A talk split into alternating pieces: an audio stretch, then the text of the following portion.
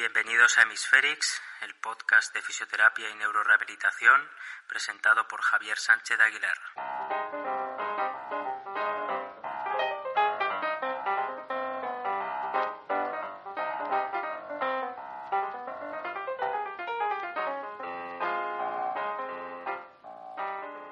En el episodio de hoy vamos a hablar de la lesión medular y el entrenamiento con sistemas de soporte de peso corporal, una modalidad de tratamiento que cada vez está más en boga y que parece realmente que tiene su lugar asentado dentro de la rehabilitación de lesiones neurológicas, en concreto de la lesión medular.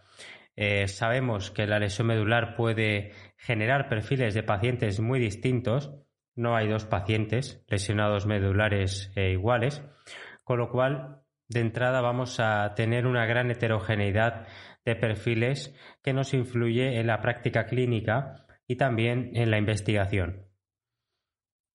Es muy frecuente que los estudios con pacientes medulares digan que no fue posible tener una muestra homogénea y en ocasiones veremos que incluyen en sus muestras pacientes muy diferentes con niveles de lesión distintos, clasificación Asia distinta o niveles de funcionamiento distintos.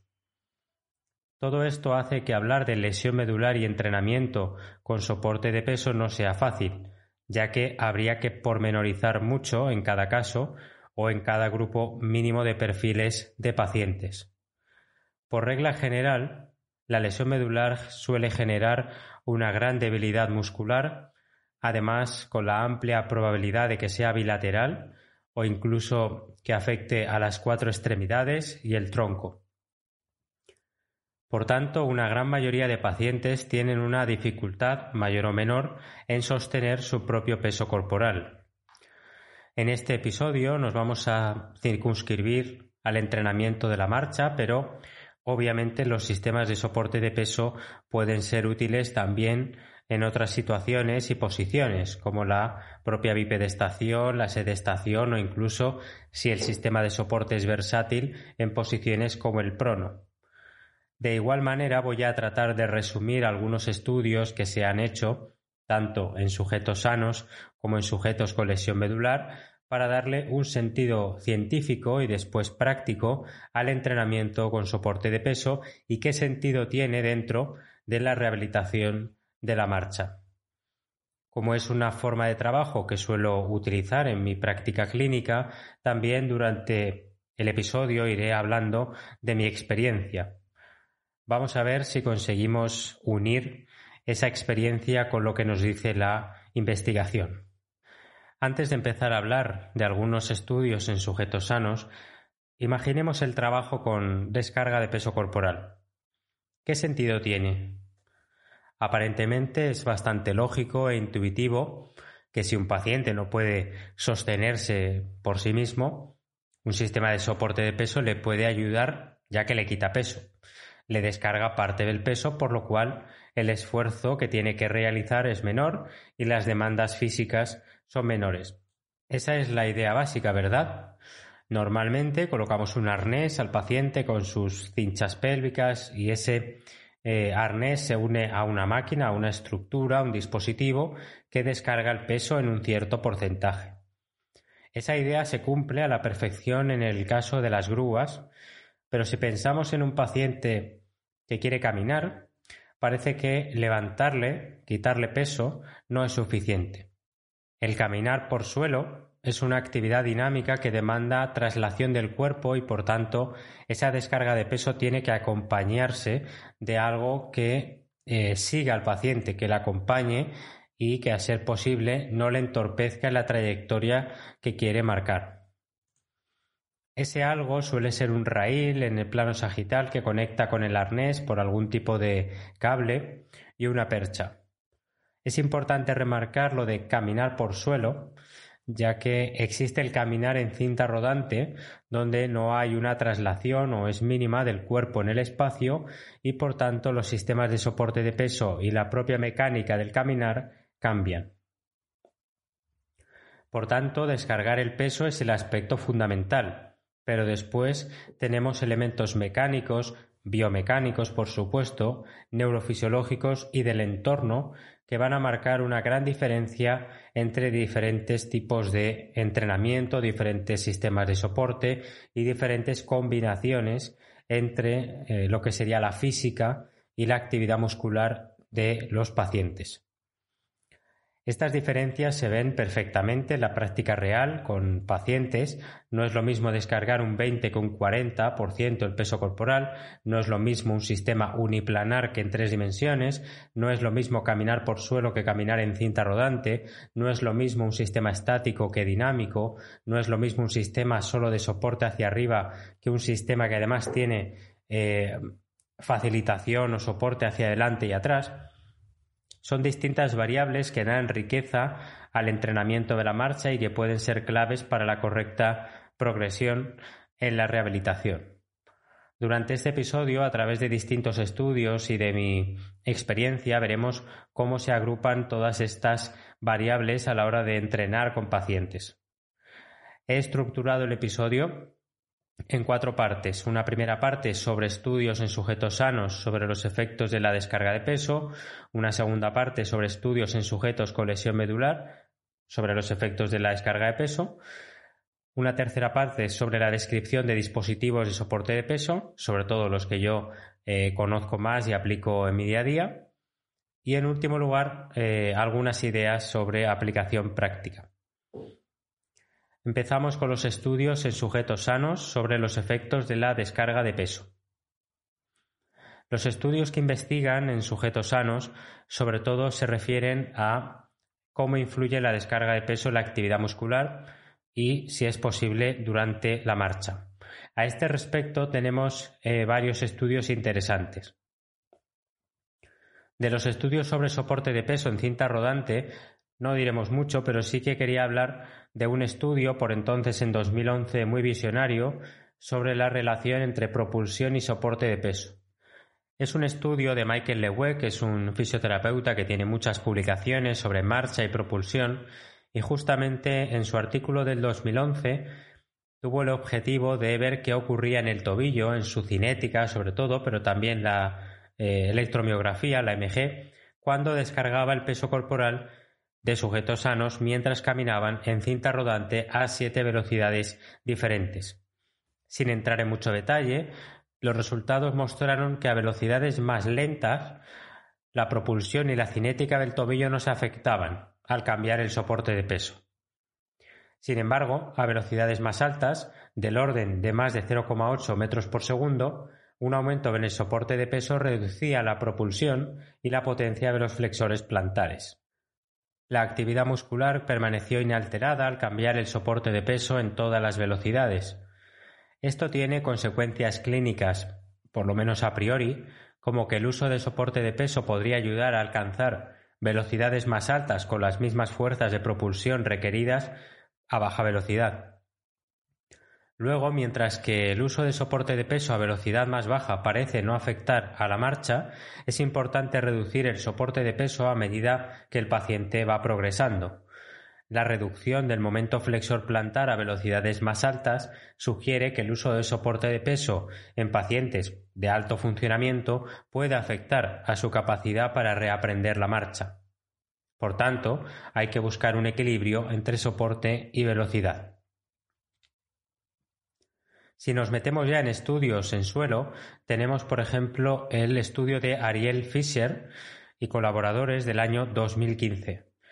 Es un estudio sobre los efectos de la descarga de peso en la actividad electromiográfica durante la marcha en suelo.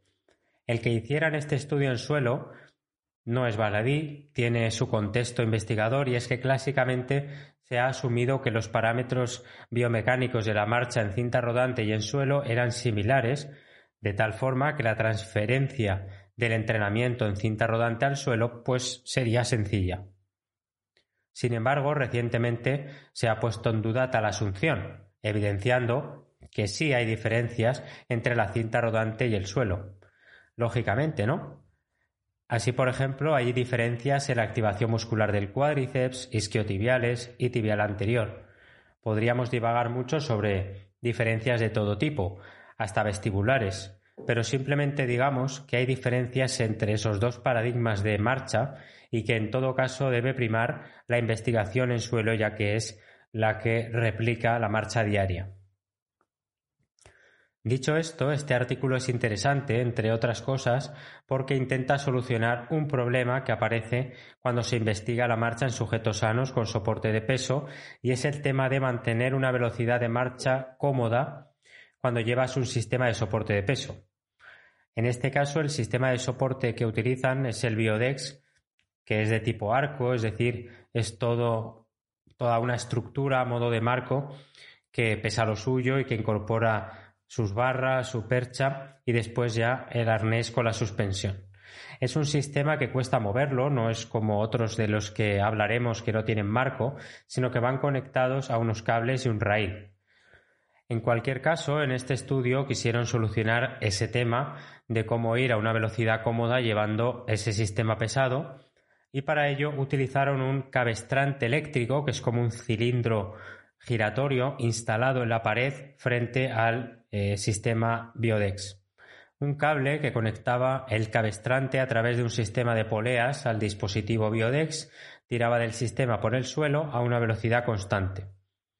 Entonces, una vez solucionado el problema de la velocidad, lo que hicieron fue medir la marcha con electromiografía a 15 sujetos sanos caminando a velocidad cómoda. También eh, midieron la cinemática con un sistema de captura de movimiento, que el, el beacon, el clásico beacon, las fuerzas de reacción contra el suelo con unas plataformas de fuerza y todo eso lo hicieron con una descarga de peso del 0, 15 y 30%. La primera hipótesis del estudio asumía que la marcha en suelo con hasta el 30% de soporte modificaría los parámetros electromiográficos y la activación muscular pico, esto se confirmó para el tibial anterior, gemelo externo y vasto lateral, con una relación inversa de tal forma que a mayor descarga de peso, menor actividad muscular. La mayor modificación en el pico de activación ocurrió en la fase de apoyo. La segunda hipótesis también se confirmó en el estudio. Consistía en que una reducción de hasta el 30% del peso no cambiaba el patrón de activación de electromiografía el patrón, que no la, eh, la actividad muscular pico o la intensidad. Y efectivamente así fue. Estos resultados tienen algunas implicaciones para la rehabilitación, dicen los autores. En primer lugar, los pacientes con debilidad muscular pueden entrenar de manera segura con una descarga de hasta el 30% del peso corporal. En segundo lugar, la disminución de la actividad muscular implica menor esfuerzo por parte del paciente en determinados momentos del ciclo de la marcha, como la propulsión en el despegue, donde muchos pacientes no pueden propulsar todo su peso, pero sí pueden parte de él, o en la fase de balanceo, donde un tibial anterior débil puede condicionar un tropiezo. Conforme el paciente va fortaleciendo sus músculos, va mejorando, va requiriendo menor soporte de peso y como la descarga de peso no altera el patrón de marcha, por lo menos hasta un 40%, el retorno al caminar eh, sin soporte se hace de forma más eh, directa y funcional. Otro estudio interesante del que hablar, que además nos introduce eh, uno de los sistemas de soporte más avanzados para el año en el que estamos, 2022, es el de Alisa Fenuta y Audrey Hicks, de la Universidad McMaster de Canadá. Es un estudio del 2014 sobre la activación muscular durante la marcha con soporte de peso utilizando el dispositivo Zero G. Lo detallaremos más adelante, pero básicamente el Zero G es un sistema dinámico sin estructura, ¿no? sin marco, que trata de superar los paradigmas estáticos justamente eh, de soporte de peso y de eliminar la fuerza de arrastre que eh, afectaría a la marcha.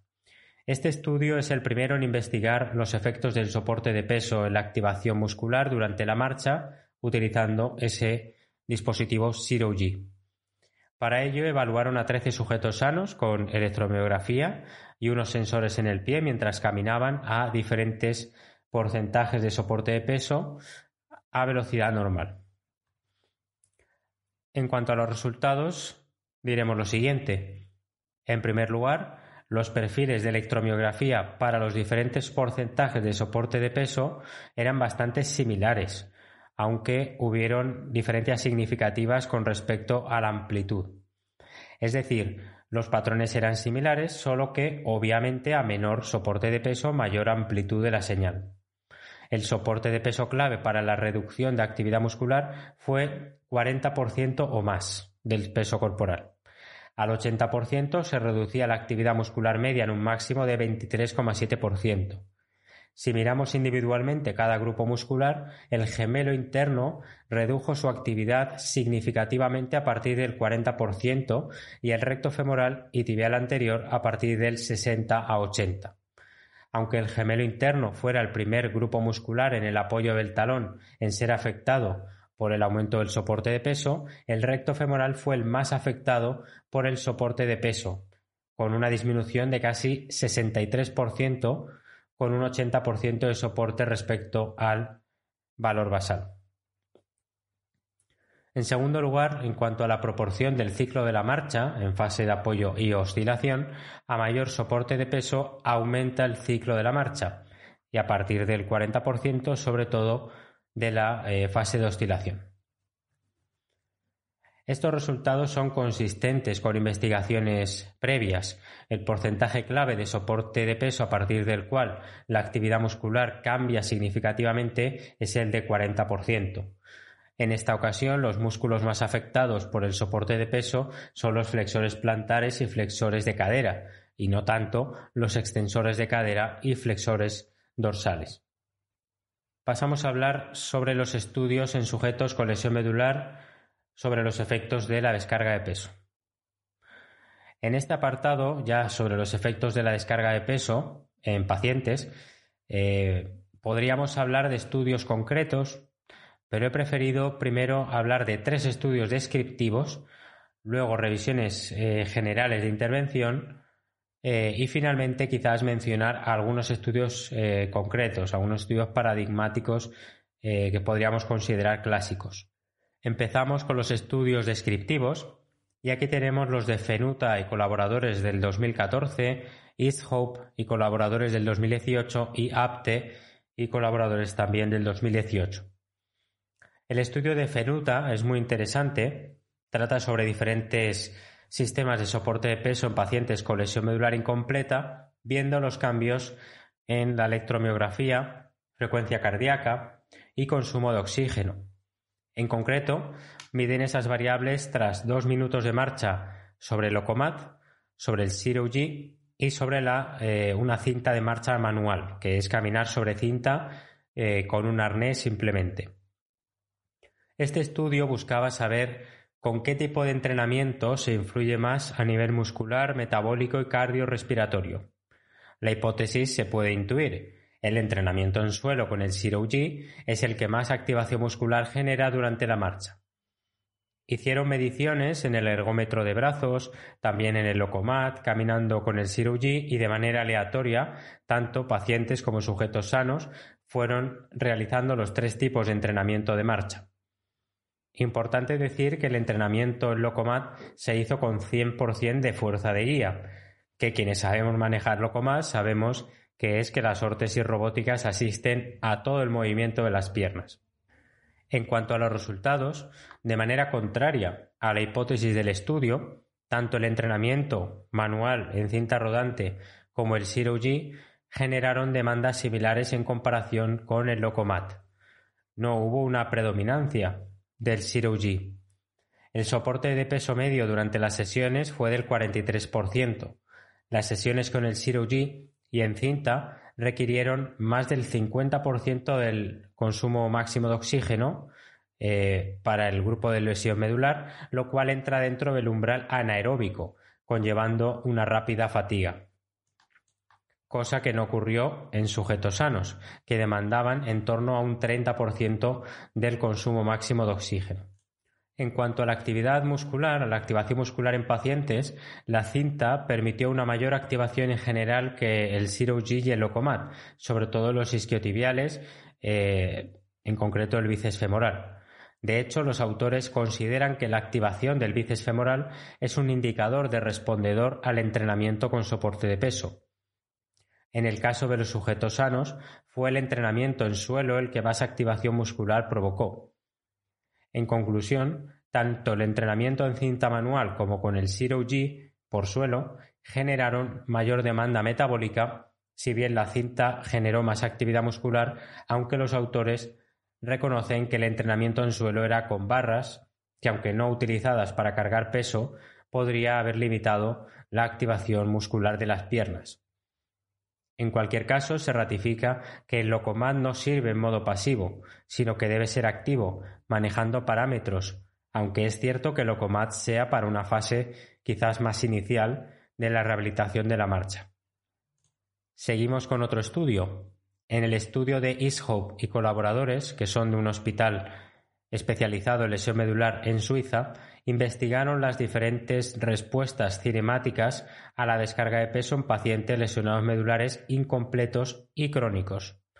La novedad respecto a otros estudios es el uso de un sistema de soporte de peso transparente, en el sentido de que el paciente no tiene que preocuparse de su sujeción, además de que permite un movimiento pendular desde el punto de soporte, lo cual facilita las reacciones de equilibrio y el balanceo postural. El sistema es el float, float de Reastim, que es multidireccional y dinámico y que es probablemente el más parecido al Ryzen de Motec, que es el más avanzado actualmente. El estudio se hizo sobre 15 pacientes capaces de andar 10 metros con y sin una ayuda mínima, con un, por ejemplo, con un bastón. Se les midió la cinemática con el beacon y con el soporte adaptado al peso del paciente, pero a seis soportes distintos, 0%, 10%, 20%, 30%, 40% y 50%. La velocidad se indicó acústicamente a 2 km por hora con una tolerancia de 0,5 km por hora.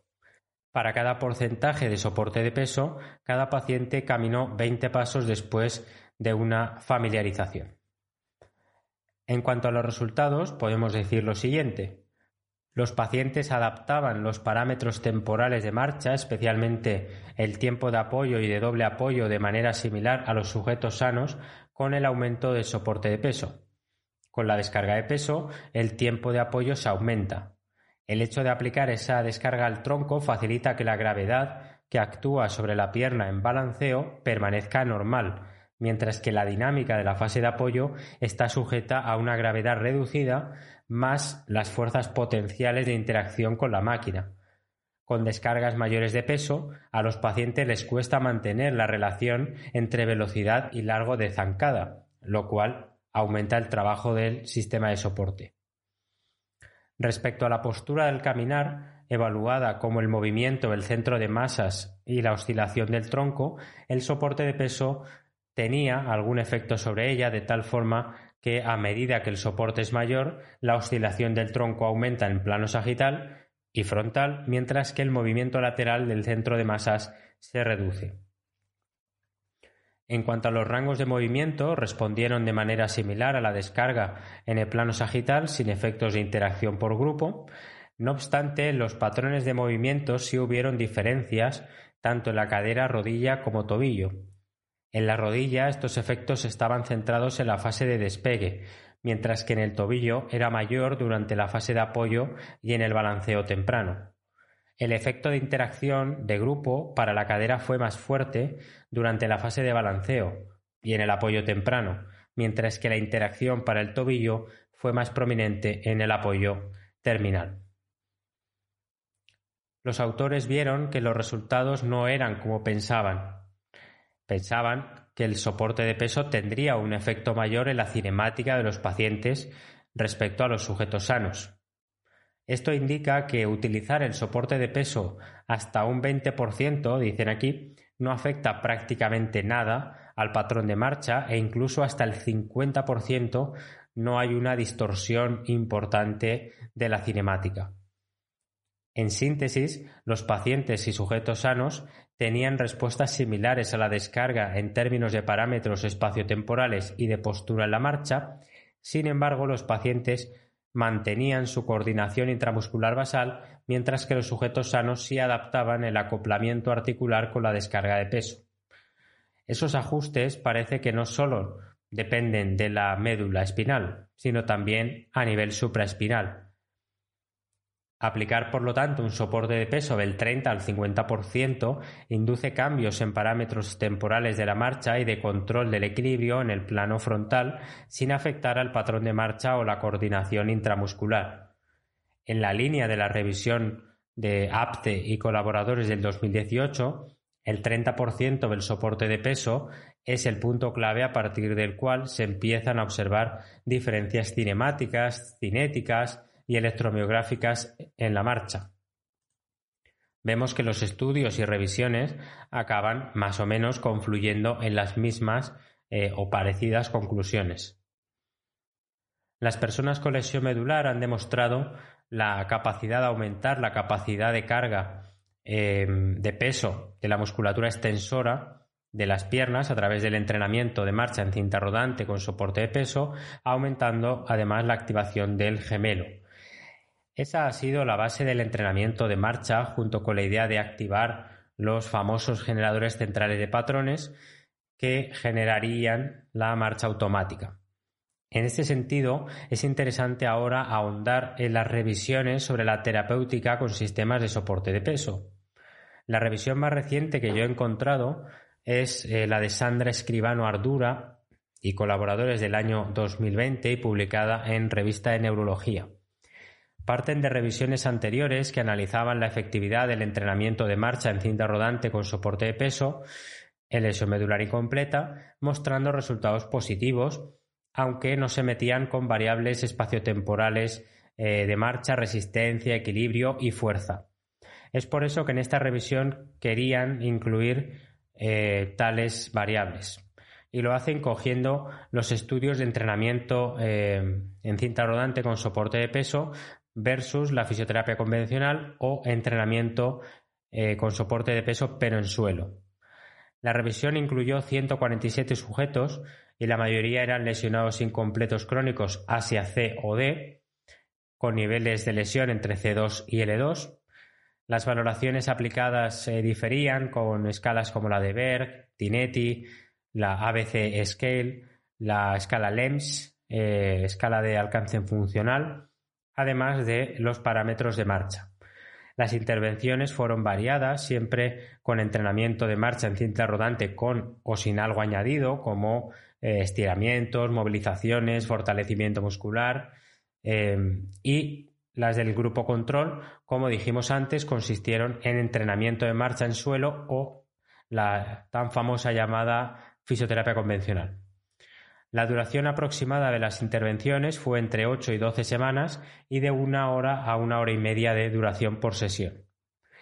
Si sintetizamos los resultados, podemos decir en primer lugar que la muestra de los estudios fue baja, de entre 20 y 40 sujetos, con heterogeneidad en edad, nivel de lesión y duración de esta. Respecto a las mediciones, la velocidad fue la más estudiada y el resto fueron diferentes. Los resultados mostraron mejoras significativas en los parámetros espaciotemporales, pero eh, no se presentaron de forma homogénea. Solo dos estudios observan que el entrenamiento de marcha con soporte de peso en cinta rodante es superior al grupo control. En las medidas de resistencia, equilibrio y fuerza muscular se observaron mejoras en el grupo experimental, pero en la mayoría de los casos no llegaron a ser eh, significativas respecto al control. Por tanto, parece que el entrenamiento en cinta rodante tiene sus ventajas y fortalezas, pero no tanto en fortalecimiento, equilibrio y funcionalidad, sino más bien en la cinemática pura y dura y en lo que es la práctica masiva de caminar que permite instaurar eh, pues un cierto patrón determinado. Parece que el entrenamiento en suelo sigue siendo un imprescindible para mejorar en el resto de aspectos. En una revisión previa de Cristina Morawiecz del año 2013 sobre los efectos del entrenamiento eh, locomotor en la lesión medular incompleta, resalto eh, la síntesis que hace sobre cuatro tipos de entrenamiento. Cinta rodante con soporte de peso sin asistencia o con asistencia, cinta rodante con soporte de peso y electroestimulación funcional, entrenamiento en suelo con soporte de peso y FES o sin FES, electroestimulación funcional FES. Parece ser que el entrenamiento en suelo con electroestimulación funcional es el más efectivo para lograr mayor distancia al caminar. Aún así, ya en 2013 sabíamos que las intervenciones son tan variadas y los pacientes tan distintos que es muy difícil establecer un gol estándar de, tipo de entrenamiento. Es más, en la revisión de Monique Wessels del 2010 también ya se decía que el entrenamiento en suelo tenía mejores resultados que en cinta, si se comparan, pero que eran necesarios más estudios y que desde el punto de vista clínico lo ideal sería combinar ambas modalidades de entrenamiento. Si ahondamos en estas revisiones encontramos algunos artículos que podríamos catalogar como paradigmáticos, clásicos, y me gustaría resaltar dos de ellos. El primero de ellos es un artículo de Carla Neugen, de Nien Terjueve y de Edel Fielfote, que veremos luego que es una gran referente, ¿no? Edel Fielfote es fisioterapeuta. Este estudio es de 2009 y estas tres autoras son eh, referentes en este campo. Este estudio fue pionero por evaluar la calidad de la marcha y los efectos de diferentes tipos de entrenamiento, como en cinta rodante, en suelo, utilizando estimulación funcional, eh, eléctrica, asistencia manual, etc. Este estudio fue útil para darse cuenta de que la forma de entrenamiento no influía tanto en la cinemática de la marcha, que fue la medida de calidad, aunque es cierto que la asistencia robótica es más pasiva y no conlleva tan buenos resultados. Compararon además esta calidad de marcha con sujetos sanos y tras la intervención de 12 semanas ambos grupos se parecían más que al comienzo. Edelfiel Fote en 2005 y 2010 publicó varios estudios también comparando diferentes intervenciones y sigue la misma línea que el resto y de los que van a continuación. Sí que añade que aquellos sujetos más afectados se benefician más de las intervenciones en lo que respecta a la función de caminar, teniendo en cuenta que los sujetos eran lesionados T10 o inferior y debían tener capacidad al menos de dar un paso con una pierna. Y el segundo estudio paradigmático es el de Natalia Alexeva y colaboradores del 2011. Este estudio, con 55 sujetos con lesión medular incompleta crónica, una Asia de C y D, también comparó el entrenamiento en cinta rodante con soporte de peso, entrenamiento con una estructura fija tipo Biodex y fisioterapia convencional. Los tres entrenamientos durante poco más de tres meses, una hora al día, tres días por semana. Los tres grupos mejoraron en velocidad, fuerza, bienestar psicológico y en el equilibrio, pero solo en el grupo de fisioterapia y entrenamiento sin cinta rodante. En ningún grupo se mejoró la independencia funcional y el fitness. De nuevo, nos resaltan las autoras que ningún método es superior a otro y que en todo caso la combinación de entrenamientos es eh, más que positiva. Pasamos a describir algunos dispositivos de soporte de peso, sobre todo, como he dicho antes, los que yo más conozco y los que utilizo en mi día a día. Hay muchos sistemas de soporte de peso y más si incluimos aquellos que están integrados dentro de otros sistemas, ¿no? como es el Locomat, el CEMIL actualmente, e incluso sistemas de efector final como el Geosystem. No obstante, voy a describir brevemente algunos sistemas que, eh, como digo, o bien conozco de primera mano o indirectamente a través de eh, conocimiento o idea de ellos, de compañeros o de ver pues, ciertos vídeos, etcétera. Lo primero que hay que diferenciar es entre sistemas estáticos y dinámicos de soporte de peso. Los estudios eh, han mostrado que los sistemas estáticos de soporte de peso producen fuerzas de reacción contra el suelo no fisiológicas. Esto se traduce en información aferente aberrante o no adecuada percibida en los pies y por tanto el patrón de activación muscular es menos funcional. Un sistema estático afecta a la cinemática en tanto que una menor flexión de cadera y una longitud de zancada menor. Por el contrario, un sistema dinámico, eh, que suele ser que no tiene una estructura o que no tiene un marco alrededor, puede acomodar el movimiento utilizando sensores, actuadores y ordenadores para ajustar la tensión de la cuerda o cable en tiempo real acorde con el movimiento del paciente. De esa manera, el feedback y la fluidez de movimientos es eh, totalmente distinta a la que brinda un sistema estático o más estático. Cada vez se están desarrollando más sistemas dinámicos a la luz de las últimas investigaciones sobre cinemática y cinética de la marcha. La mayoría de dispositivos ya tienen algo de componente dinámico, si bien es cierto que hay sistemas que son los de estructura rígida, no transparentes, cuyo dinamismo, por así decir, está lógicamente eh, disminuido. Pero bueno, tenemos sistemas más estáticos como el Next Step de Biodex eh, y luego sistemas un poco más dinámicos como el Andago de Jocoma o el Lightgate de Mobility Research. Básicamente se componen de una estructura de corte cuadrilátero con sus patas eh, con ruedas de la que se sujeta un arnés con sus cinchas y que suspenden al paciente. A partir de aquí, cada dispositivo pues trata de aportar sus detalles, sus gadgets y sus eh, usabilidades. A día de hoy, el que yo suelo utilizar es el Lightgate, que es un sistema que permite caminar por suelo, tanto empujando la estructura a través de unas barras eh, adaptables como libremente con la ayuda eh, direccional del terapeuta. Si la colocación del arnés es buena, se puede descargar eh, todo el peso corporal necesario para permitir la marcha del paciente sin ser excesivamente incómodo y luego se pueden añadir distintos eh, elásticos al arnés o a distintas partes del cuerpo para solventar algunos problemas específicos al caminar. Tiene distintas opciones para adaptar el entrenamiento, como permitir los 360 grados del paciente o restringirlo a través de una rueda que está en la parte superior de la estructura. También se puede variar si queremos eh, que el paciente camine solo recto o pueda hacer giros. Y además tiene la opción de feedback a través de una tablet. Esta tablet da un feedback en tiempo real y mide la cantidad total de peso soportado eh, por el dispositivo, incluso separando eh, lado izquierdo y derecho. Después se puede utilizar también eh, en cinta de marcha, anclando la estructura al ancho de la cinta. Y bueno, pues combinar ambas formas de, entrenamiento es muy bueno para el paciente. Una parte más en suelo es más volitiva, ¿no? Más de concentración de los pasos. Eh, también puede ser más automática, ¿no? A través de, facilitar un poco la propulsión a través de la, de, la, de la, estructura.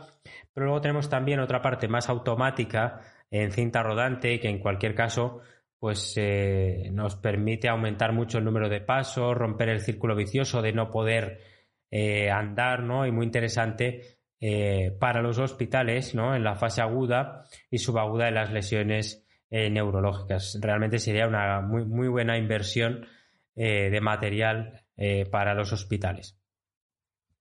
Si hablamos de sistemas dinámicos puros, que ya no constan de una estructura rígida, tenemos sistemas como ErgoTrainer de Winker, el Zero G de Aretech, que ya lo hemos mencionado antes, el Float de Riastim y el Ryzen de Motec. De estos solo he utilizado el Ryzen, pero voy a contaros un poco sobre algunos de ellos. Para hablar del Ergo Trainer he hablado con Emilio Álvarez, eh, viejo conocido ¿no? de este podcast, le entrevistamos en el episodio 2, eh, fisioterapeuta en Forza, referente de, la neuro absoluto, ¿no? aunque él seguramente diga que no. Eh, y bueno, pues él utiliza este dispositivo junto con su compañera María Tobar en su clínica. El ErgoTrainer es un sistema de soporte de peso dinámico que consta de una estructura en H de 7 metros de largo, 4 metros de ancho y una eh, altura de 4 metros del suelo. Me cuenta Emilio que es un sistema con un mecanismo de descarga más arcaico basado en un sistema hidráulico con una bomba de aire conectada a una grúa y en el momento en el que tú le dices al sistema que quite eh, o ponga más aire, el sistema hidráulico lo que hace es elevar a través de un palo dinámico al paciente. Esto tiene sus pros y sus eh, contras. Lo bueno es la rapidez y sencillez de uso, porque el mando es muy básico, permitiendo bajar la percha para colocar al paciente y luego descargarle el peso que se considere. El contra más importante es la falta electrónica, ¿no? Es un sistema prácticamente mecánico que no tiene, como veremos ahora con otros dispositivos, esa asistencia o resistencia horizontal, ese acompañamiento. Otro contra que quizás afecte a, ciertas clínicas es la falta de altura, porque ErgoTrainer necesita mínimo 3 metros de, altura eh, para, bueno, para que al final sea efectivo, ¿no? Hacer distintas actividades. Una ventaja no, técnica que tiene el ErgoTrainer es la posibilidad económica, ya que pues si nos vamos a un Ryzen, a un Zero G, no os imagináis el precio al que asciende. Esto aplica también a clínicas de pequeño y mediano tamaño, donde quizás tener un sistema más grande y de arco como Lightgate sería o es logísticamente imposible. A nivel de trabajo, si se organiza bien el espacio, eh, permite trabajar desde tareas en suelo hasta en altura, tareas de equilibrio, fortalecimiento, marcha en cinta rodante. De hecho, el brazo hidráulico da muy buenas sensaciones eh, dinámicas a la hora de caminar. El hecho también de poder colocar el arnés que uno quiera también es algo positivo a tener en cuenta que otros sistemas no permiten y eso puede ser relevante para ciertas tareas donde sabemos que ciertos arneses son más facilitadores de ciertos movimientos como la extensión de cadera. En resumen, eh, me cuenta Emilio que el ergotrainer es un punto intermedio entre los sistemas más estáticos, ¿no? de estructura, de arco, y eh, los sistemas más dinámicos eh, y transparentes como puede ser el Ryzen. Otro dispositivo ya dinámico, eh, totalmente transparente, es el Zero G, que, está basado en un cable de suspensión que comprende dos sistemas de control integrados. Para tener en cuenta las fuerzas verticales, un actuador elástico de serie eh, personalizado está montado en un carrito elevado y este actuador controla la tensión del cable en función de la entrada de un sensor de fuerza y un codificador lineal de alta resolución. Para tener en cuenta las fuerzas horizontales, el propio carrito eh, está equipado con un motor con rueda motriz que controla la posición del carrito en función del ángulo del cable medido con un potenciómetro. aquí ya vemos que hay bastante electrónica detrás, ¿no? Hay potenciómetros, hay eh, actuadores, hay sensores eh, que permiten esa actividad en tiempo real, esa Mm, digamos, eh, acomodación en tiempo real del dispositivo al movimiento del paciente. Por último, el Ryzen, que es el que yo utilizo habitualmente, es un sistema de soporte dinámico en tres dimensiones que aplica fuerzas mediante un arnés y permite a la persona moverse libremente por un determinado espacio de trabajo. Ryzen lo que va a hacer es combinar fuerzas eh, de asistencia verticales y horizontales. Muy interesante las fuerzas horizontales que pueden servir tanto para facilitar como para resistir el movimiento. En pacientes con mucho déficit de propulsión, eh, por ejemplo, el establecer unas fuerzas horizontales positivas que faciliten el desplazamiento del centro de gravedad hacia adelante ayuda mucho a, a la marcha de estos pacientes ya que cojan inercia y vayan consiguiendo caminar con menos asistencia física. Ryzen permite un entrenamiento seguro, practicar tareas complejas, dando variabilidad de patrones de movimiento, aumentando las demandas de equilibrio y facilitando la interacción con el entorno. Me gustaría resaltar algunos aspectos técnicos del Ryzen. El primero de ellos es que en el Ryzen están desacoplados los grados de libertad entre los motores. Están los motores lentos y de torque alto para el movimiento vertical, y motores rápidos y de torque bajo para el movimiento horizontal. ¿Esto, es, ¿Esto qué significa? En ese detalle está una de las claves, si no la más importante, de la tan buena interacción humano-máquina de la que hablaremos ahora. En ese sentido, se ha visto en estudios que las fuerzas horizontales requeridas son muy pequeñas en magnitud en comparación eh, con las verticales, mientras que los picos de velocidad de las verticales son menores que las horizontales. Es por eso que los actuadores necesitan ser capaces de generar grandes torques de fuerza, así como altas velocidades, resultando en requerimientos de potencia tremendos, aunque la potencia neta transmitida al paciente sea mucho menor. De ahí la necesidad del desacoplamiento de los motores. Mientras uno genera energía, el otro la disipa. Y eso requiere, por lo visto, porque yo no soy ingeniero, de una gran instalación eléctrica. Este desacoplamiento ayuda mucho a la transparencia del dispositivo, de tal manera que parece que las fuerzas se compensan entre sí y no hay una sensación de externalidad del dispositivo.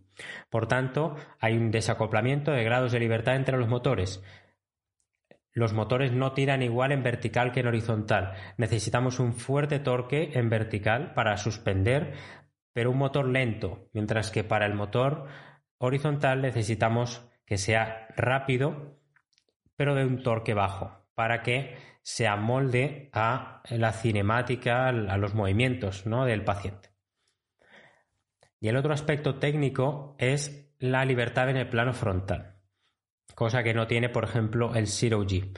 Esto mejora mucho la experiencia del equilibrio dinámico, ya que eh, no hay un efecto de estabilización similar a un péndulo eh, en el paciente en, en, dirección lateral que puede obstaculizar algunas eh, tareas. Probablemente lo que haga el RISE en especial, aparte de, bueno, añadido a toda la electrónica, a, toda la ingeniería que hay detrás, es lo bien trabajado que está el concepto de interacción humano-máquina o humano-robot. La interacción humano-máquina no es más que cómo las personas y los sistemas eh, automatizados interactúan y se comunican entre sí. En el caso de los sistemas de soporte de peso, no es lo mismo un arnés que tú notas que te está tirando cuando intentas caminar a uno que sientes que te acompaña eh, que te sigue, ¿no? aunque te esté quitando mucho peso. Es también una libertad secundaria, esa interacción tan fluida ¿no? entre dispositivo y paciente que tanto facilita muchas tareas, no solo caminar, que también puede ser demasiado difícil para manejar, eh, de manejar para el paciente. Por eso hay pacientes que se benefician de sistemas un poco más estáticos y rígidos, como es el Lightgate, ¿no? más acotados, un poco más enmarcados, que de sistemas más en 3D, más abiertos. No obstante, para la mayoría de pacientes que yo he visto utilizando sistemas como Ryzen, la sensación es muy buena y de una fluidez que marca la diferencia. Tiene un límite, claro está, si el paciente corre, hace movimientos excesivamente bruscos o tiene muchas limitaciones físicas, el sistema no es perfecto y la interacción no es tan buena y tan precisa. Pero bueno, la gran mayoría de pacientes se benefician mucho de esta interacción humano-máquina, ¿no? A través de un móvil, esto es un aspecto muy positivo, se puede controlar la descarga de peso, las fuerzas horizontales y también distintos módulos de, tareas. El Ryzen no es solo para caminar, sino que tiene además módulos de ponerse de pie, de sentarse, de equilibrio, de escaleras de tal forma que el sistema se adapta a esas tareas y tendrá ciertos algoritmos de las fuerzas de los torques eh, en distintos planos para, digamos, permitir un movimiento fluido. El Ryzen además tiene en cuenta un detalle importante, detalle que se extrae de un estudio de Michel eh, Ploich eh, y colaboradores con sujetos sanos, y es que estos sujetos sanos seleccionan o seleccionaron una pequeña fuerza hacia atrás cuando se les preguntó por sus condiciones preferidas de soporte de peso, cuando lo esperable era todo lo contrario, más comodidad con una fuerza hacia adelante. Además, descubrieron en ese estudio que con esa pequeña fuerza hacia atrás, las características de la marcha se acercaban más a la marcha normal que si la fuerza, sin esa fuerza hacia atrás. El Ryzen incorpora de manera intrínseca esa pequeña fuerza hacia atrás y eso es un detalle más que marca la diferencia. Detrás de toda tecnología, de todo sistema, por simple o complejo que sea, tiene detrás un desarrollo, una ingeniería, una mecánica y lo que es o debería ser más importante, un fundamento. Si queréis entender la magnitud de tal relación entre terapéutica e ingeniería e informática, podéis ver el artículo de Mignardot y colaboradores, lo dejaré en la descripción del episodio, colaboradores, entre ellos el famoso eh, Gregor eh, Curtin, es un artículo publicado en Science Translational Research y es impresionante, una pasada. Hace mucho tiempo que, no veo un artículo de, esa, de esa semejante magnitud. Es un artículo explicando un algoritmo de asistencia de soporte de peso para mejorar la marcha de lesionados medulares y está detallado a un nivel altísimo, con muchas pruebas, protocolos, viendo los efectos en, la electromiografía, efectos cinéticos, cinemáticos, con distintas descargas, distintas aceleraciones en suelo, en cinta, valorando las eh, respuestas a los desequilibrios. Una pasada. Además, el artículo está acompañado de, muchas imágenes, gráficas, eh, vídeos eh, de material suplementario en la web del artículo que son, eh, están accesibles y que ayudan mucho a entender cómo detrás de ciertos sistemas puede haber un gran despliegue de conocimiento y pruebas que quizás pues los terapeutas que estamos ahí en clínica pues no alcanzamos a ver y a entender y a valorar ¿no? todo el trabajo que hay detrás y que luego pues explica lo, buenos que son ciertos sistemas y lo mucho que nos ayudan. Para terminar el episodio me gustaría dar algunas ideas de aplicación práctica, eh, resumir algunas ideas también que hemos visto eh, y afianzar un poco lo que hemos hablado. ¿no? El entrenamiento con soporte de peso se está convirtiendo afortunadamente en más habitual en los servicios de rehabilitación, por lo menos esa es mi sensación, probablemente quizás esté un poco inflada, ¿no? En este caso estamos hablando de la función de caminar eh, principalmente, pero para el miembro superior el soporte de peso y cómo se optimiza en un dispositivo y en determinadas tareas también es de mucha actualidad y un abordaje terapéutico fundamental. Si volvemos al tema del episodio, está claro que un sistema de soporte de peso primero nos ayuda mucho a los terapeutas a nivel físico, la carga física y mental, por supuesto, eh, que demanda sujetar a un paciente, facilitarle el movimiento, transmitir eh, confianza para que el paciente lo dé todo, pues eh, todo eso es muy complicado.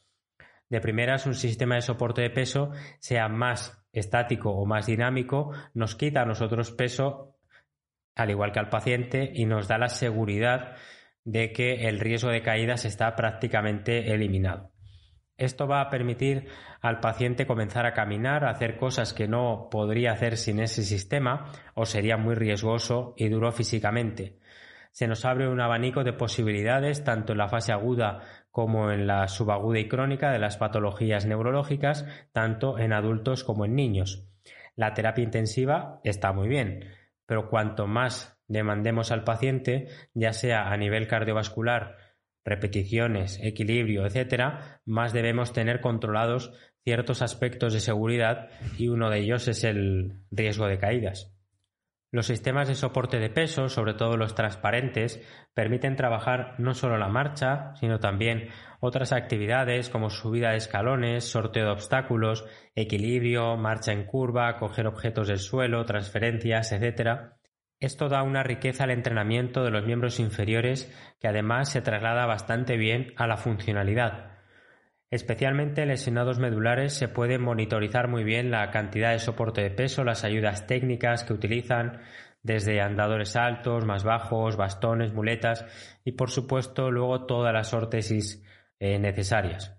Se puede establecer una secuencia de tratamiento de tal forma que podemos entrenar en posiciones antigravitatorias puras como el prono o prono adaptado, trabajar de rodillas, eh, las transferencias, podemos trabajar la marcha con asistencia a la propulsión, con resistencias del arnés y lastres, con objetos que reten el uso tan poderoso de los miembros superiores a nivel de pulsión, por ejemplo, utilizando carros de la, del supermercado con más o menos peso, eh, liberando un miembro superior para coger objetos. Podemos trabajar los componentes verticales, ver las respuestas vestibulares cuando un paciente se eleva, por ejemplo subiendo escalones. Podemos realizar distintas tareas de coordinación y velocidad con sistemas de tiempo de reacción basados en feedback visual y también podemos eh, entrenar actividades específicas que quizás dan un poco de miedo o inseguridad eh, sin soporte de peso. Las posibilidades son casi infinitas y tenemos que ser creativos para retar al paciente que cuando se quite el arnés sienta que se puede mover un poco mejor y que ha tenido una experiencia de movimiento que eh, facilita el querer tener más ¿no? y y, bueno, pues que sea una especie de enriquecimiento del entorno, eh, utilizar la terapéutica como experiencia, ¿no? También. Estoy hablando ahora del entrenamiento en suelo. Como hemos visto, también está el entrenamiento en cinta rodante, incluso el asistido por robótica. Cada tipo de entrenamiento con soporte de peso tiene sus ventajas y desventajas. Por ejemplo, el entrenamiento robótico da mucha asistencia, da mucha consistencia al paso, pero no permite la variabilidad asociada al entrenamiento en suelo y pues eh, ciertos patrones de movimiento son más eh, complejos, ¿no? Como la extensión de cadera famosa, que es muy complicado, por ejemplo, en un locomat. El entrenamiento en cinta rodante se ve como poco ecológico, no específico de la tarea y que no es fácilmente transferible a la marcha eh, en suelo, pero también es verdad que permite una práctica masiva, pura, mucho más potente en cuanto al componente de repetición y el manejo de parámetros de, velocidad, inclinación, etcétera, es eh, también mucho más factible. En cualquier caso, la combinación es muy útil y sí es cierto que hay que saber en qué momento hay que dar más prioridad a un tipo de entrenamiento que a otro. Por regla general, mi experiencia con lesionados medulares eh, me ha hecho ver que hay muchos factores a tener en cuenta para eh, elegir dispositivos y tipos de entrenamiento. El objetivo del paciente, el tiempo de que dispone el paciente para hacer terapia, el coste económico, su nivel de lesión, si hay un fenotipo de tono muscular muy elevado o muy bajo, si tiene hipotensión ortostática, su nivel de capacidad funcional. Estoy acostumbrado a ver la progresión en dispositivos para la marcha y es cierto que hay una secuencia que se repite bastante, ¿no? Una secuencia interesante entre Locomat, Lightgate, Ryzen, C1000. Eh, el C1000 no lo utilizo con soporte de peso, pero igualmente implica un punto clave ya en el que el paciente ya puede sostener su propio peso, puede hacer el balanceo de las piernas y pues tiene ya cierta propulsión. Hay ciertos aspectos que controlan el paso o, la mayor eh, importancia de un sistema a otro. Está claro que Locomat es el que más asistencia da, pero puede ser útil en fases posteriores también en pacientes que ya están caminando con un andador para seguir haciendo un fortalecimiento muscular funcional durante la marcha, para dar velocidad, para tener eh, feedback. Es decir, el paciente va transitando por los distintos dispositivos sabiendo el objetivo que hay subyacente. Un Lightgate también da mucha sujeción, el soporte de peso puede ser muy alto, pero ya se espera que el paciente tenga un poco de activación en las piernas para avanzarlas y empezar a entrenar en suelo e incluso en cinta rodante. No obstante, en pacientes severamente afectados con apenas activación muscular, también es útil el Lightgate para realizar ejercicios de activación y marcha que no son tan controlables en un Locomat. El Ryzen ya Obviamente nos da más libertad de movimientos, nos proporciona tres dimensiones con unas posibilidades de variabilidad tremendas y ahí se puede conseguir una gran mejora de la independencia funcional si se organizan bien las actividades, incluso no siempre dedicando todo el tiempo a caminar, sino también a eh, ciertas actividades preparatorias de fortalecimiento muscular, de equilibrio, de carga, etc.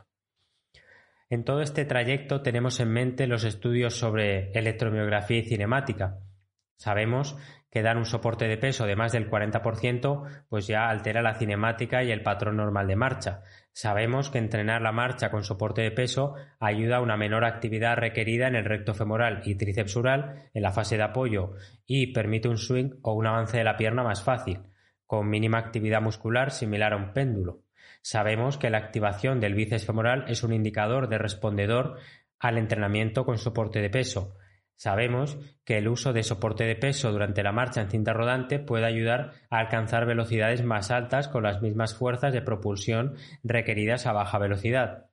Sabemos que la cinta no es la panacea y que el entrenamiento en suelo, incluso con electroestimulación funcional tipo Fascia Wall, por ejemplo, o si es necesario un dispositivo con parámetros más potentes, es actualmente el tipo de entrenamiento que parece que más ayuda a los pacientes y más les permite transitar eh, o trasladar las mejoras a la vida cotidiana.